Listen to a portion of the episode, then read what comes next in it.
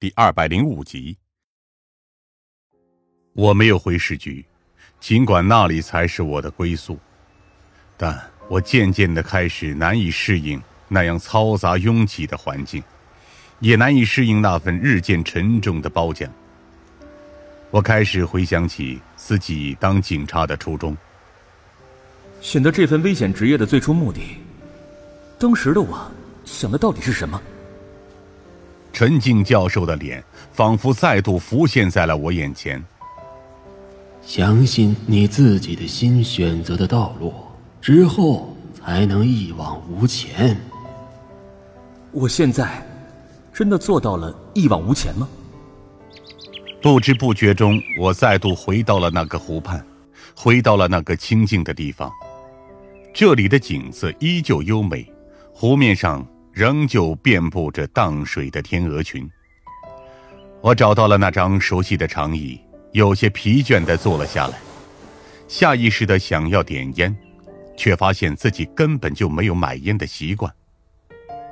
来一根吗？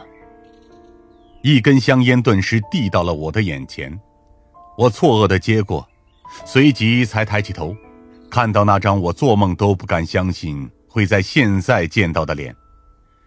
简朴的大衣，灰色的风帽，下巴上带着一丝丝胡茬。这和我印象中的那个清秀才子的气质相差甚远，但他确实是林霄，我那许久不见的师兄，我的灵魂挚友。你看上去很累呀。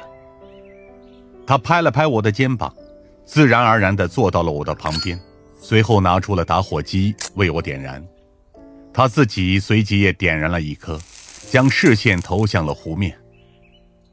我听说了临海大学发生的那些事情，只是因为省城那边学务繁忙，以至于我一直都没办法过来帮你的忙。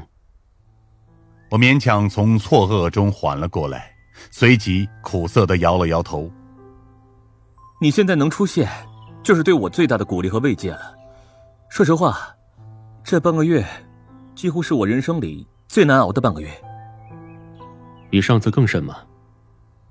林霄转过头看着我，似乎想从我的脸上发现什么东西一般。如果可以的话，为我讲讲这个故事吧。故事。我本能般的苦笑了一声。这绝对是你听过的最烂的悲剧故事。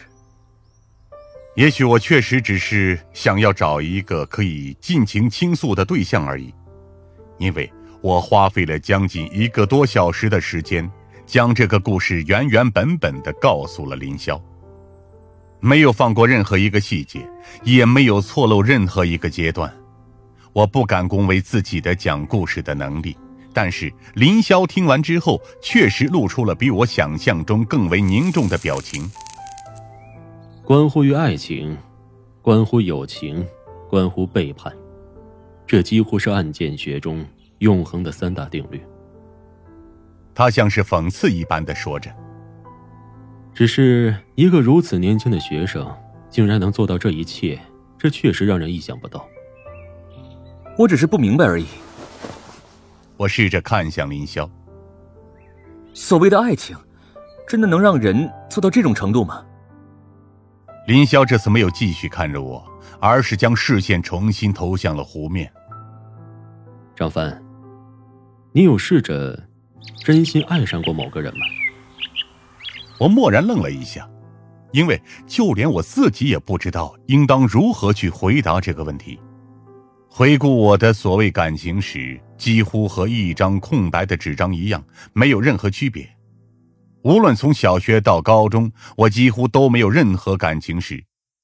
毕竟于我而言，长相平平，虽然成绩出色，但性格方面仍旧没有什么特点。而且我当时几乎也没有所谓早恋的心思，同样的，也没有女生对我表白过。最为青春洋溢的中学都是如此，大学就更甭说了。因为投入了陈静教授的名下，为了配得上这份荣誉，我几乎是将全部精力都放在了学习之上。林霄看出了我的窘迫，因此也只是轻松的笑了笑而已。哈哈，别紧张。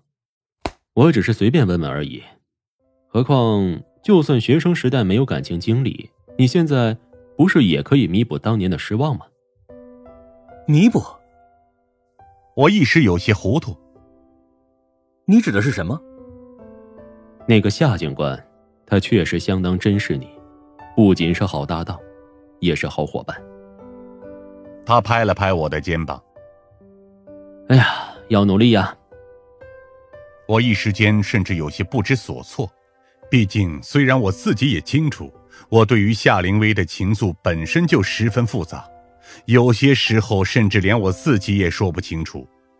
但林霄的世界本身就比普通人要尖锐宽阔得多，也许他确实看得出来，也说不定。与其说我，不如说说你吧。我立刻想办法岔开了话题。曾经的才子学生。现在的天才讲师，你的追求者恐怕都足以排队排到省城去了。林霄漫不经心的笑了笑，哈哈，那些东西实际上一文不值。我也不是需要感情慰藉的人，在这而言，现在的我也没能力去给一个女人她需要的一切。我可以将这理解为谦虚过度的骄傲吗？不，这是事实。所谓狂热的追求会造成什么后果，你想必也已经知道了。